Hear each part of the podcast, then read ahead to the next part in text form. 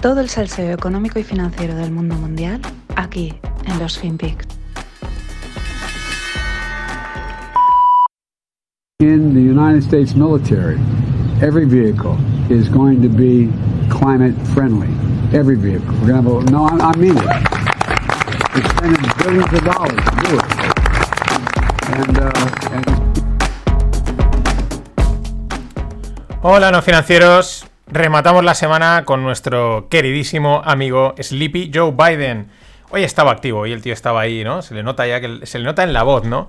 Bueno, eh, lo que está anunciando es que todos los vehículos militares americanos van a ser climate friendly, van a cumplir el SG, van a, van a ser respetuosos con el medio ambiente. Qué bien, ¿no? Ya la guerra por fin es ESG. Lo digo por si yo sé que algunos os, os generaba incomodidad decir, joder, está, estamos haciendo una guerra que no es SG, que está acabando con el clima, pero ¿cómo podemos estar tan locos de, de utilizar armas que no respetan el medio ambiente? Pues ya está solucionado, tranquilos. Esto ya se puede hacer la guerra y no cargarse el planeta. Te puedes cargar a la gente, pero no te cargas el planeta. ¿Y esto en qué se traduce? Pues en muchos más contratos para la industria armamentística, que junto a todos los que le van a caer por renovar material, pues es un negociazo. Sí, sí, renovar material, el material viejo que están enviando a Ucrania como si fuese ayuda militar, pero esto es para renovar los stocks y hacer más pasta. Que la guerra es un negocio, que es duro, es duro, pero es que es, que es así y es evidente. Bueno, vamos con el... Dejamos estos rolletes tan politiqueros a un lado y vamos con el salseo financiero, que es el que nos gusta. Eh, hablamos de uno del que, pues bueno, ya ha salido, ¿no? El amigo Bill Huang, eh, que perdió 20 billions en dos días hace un año, concretamente en marzo del 2021. En dos días, ¡pum!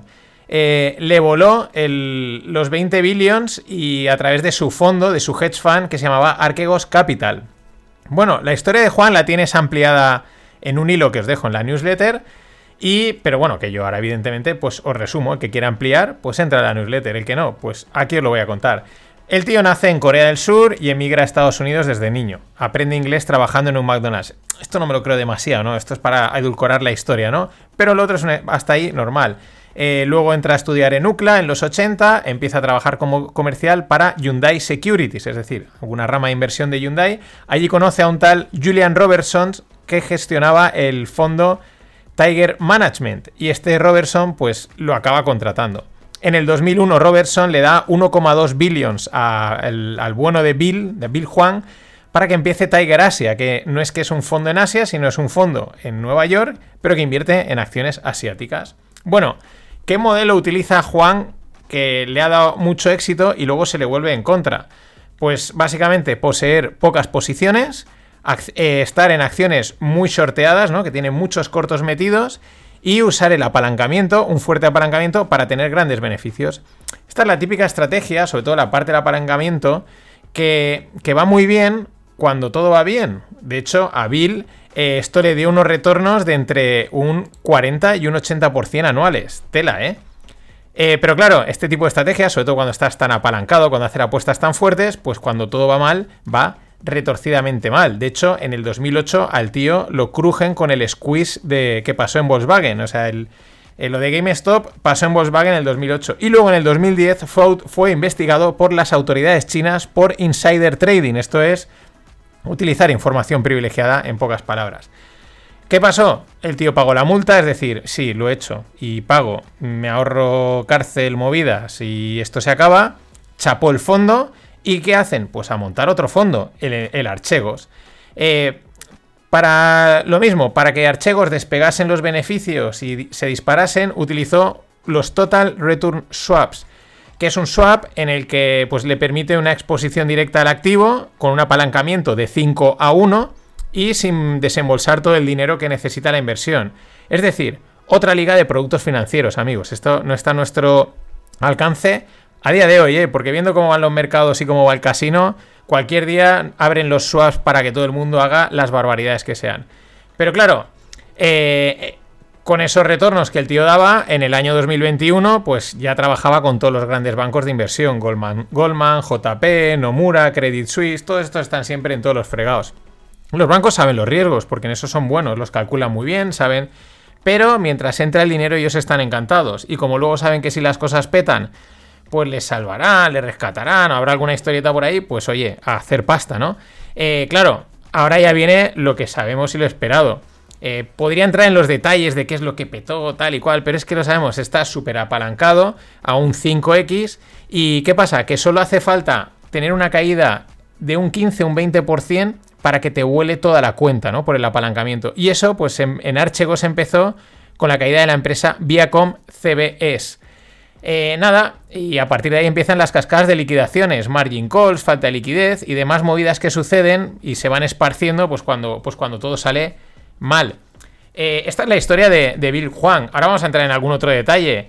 El, tema es que el tío ahora se enfrenta a una prisión de 380 años, pues por, entre otras cosas, abuso de mercado mm, y fraude, porque es que el tío mintió a los bancos.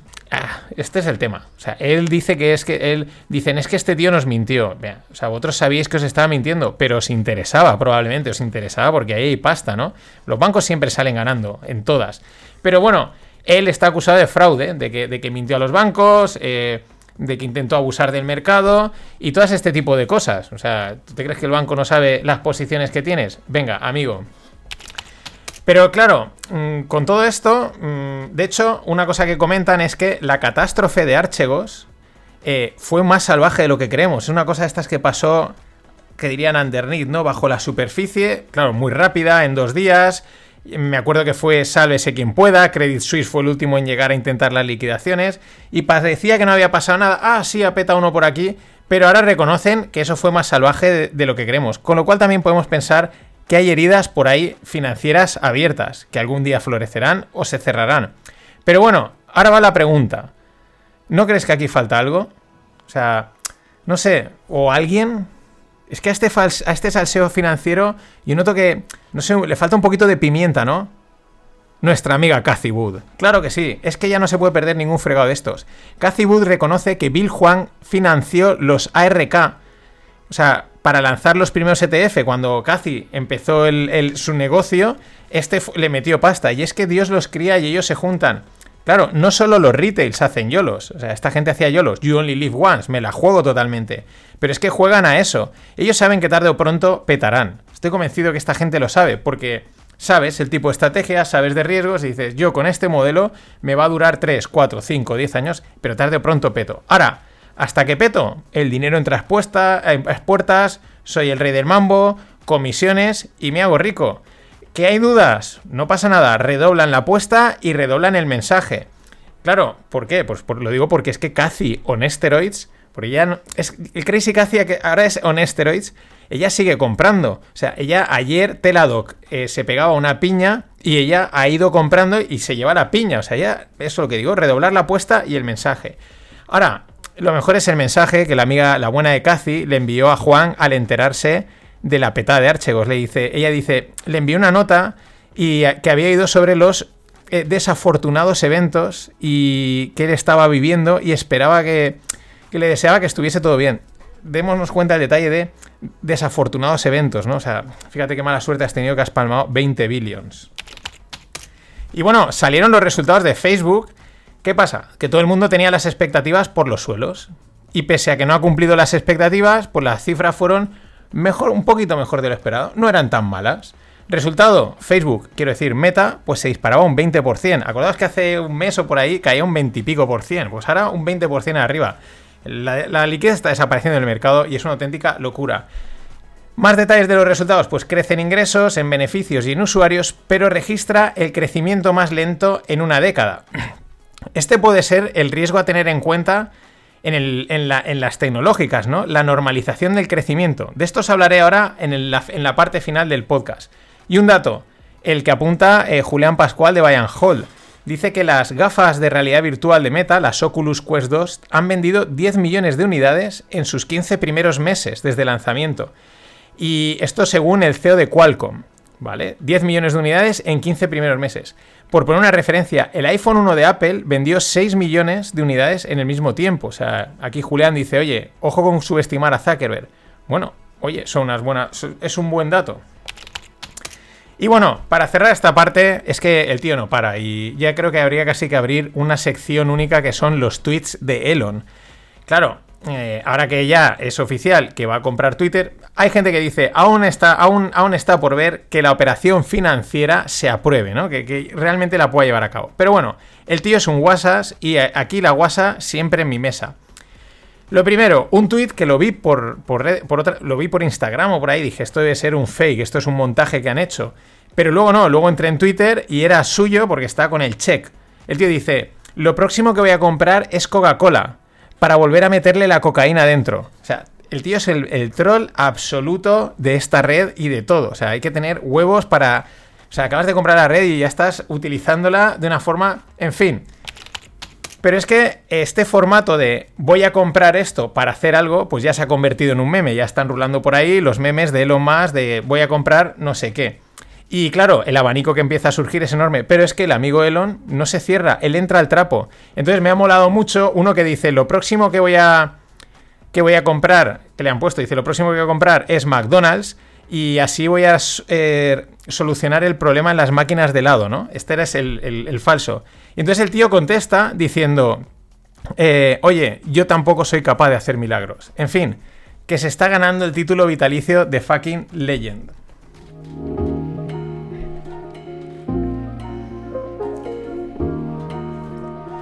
Nada, últimas horas para el club. Apuntarse en la lista, en el formulario que hay en las notas del episodio Vamos a ver esto que está pasando en el mundo digital.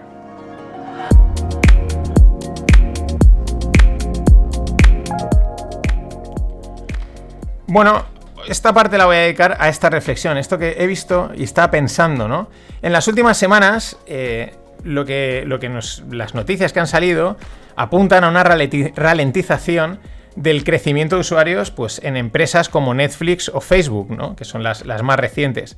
Claro, esta otra noticia que ahora os comento, pues también apunta al escenario este que, quiero comentar ahora en, nada.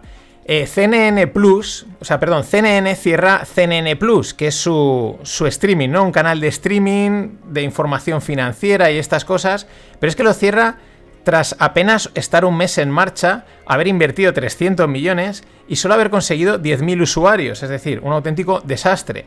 Es que hace eh, unos meses también cerraba Quibi, o Kiwi, que en, menos de un año de funcionamiento, que es una startup de vídeos informativos cortos, que tenía una financiación estratosférica porque salía llena de nombres que, con experiencia en el mundo de startup, en internet, algo que parecía que iba a llamar al éxito y de repente no, no ha funcionado, ¿no?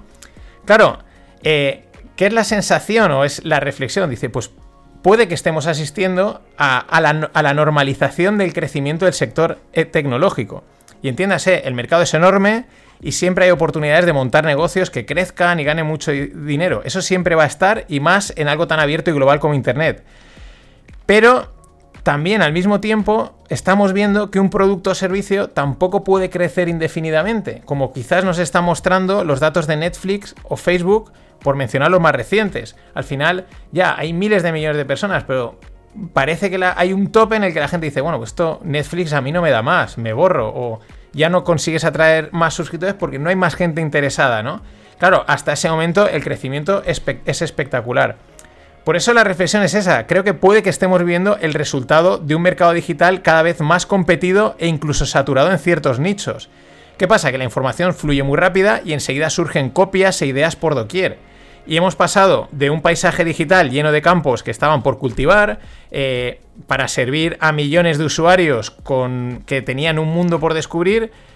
estamos entrando en un paisaje cada vez más trabajado donde cuesta encontrar campos yermos que cultivar y usuarios a los que sorprender. Si os dais cuenta, los modelos de negocio empiezan a estar acotados. La suscripción, el pago de no sé qué, el que me ofrece tal. Es como empieza a ser A, B, C, D así como los productos y servicios. Y ojo, esto no es malo, al contrario, es que es lo normal. Y por eso quizás las cifras que están presentando las techs, pues empiezan en parte a moderarse, a tender a una normalidad.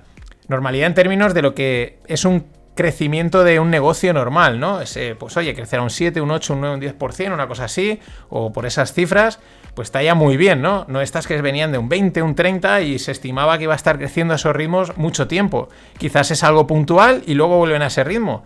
Pero las cosas al final tienden a, una normalidad. Por eso también quizás pues se busca esa reinvención con el metaverso, lo cripto o The Next Big Thing.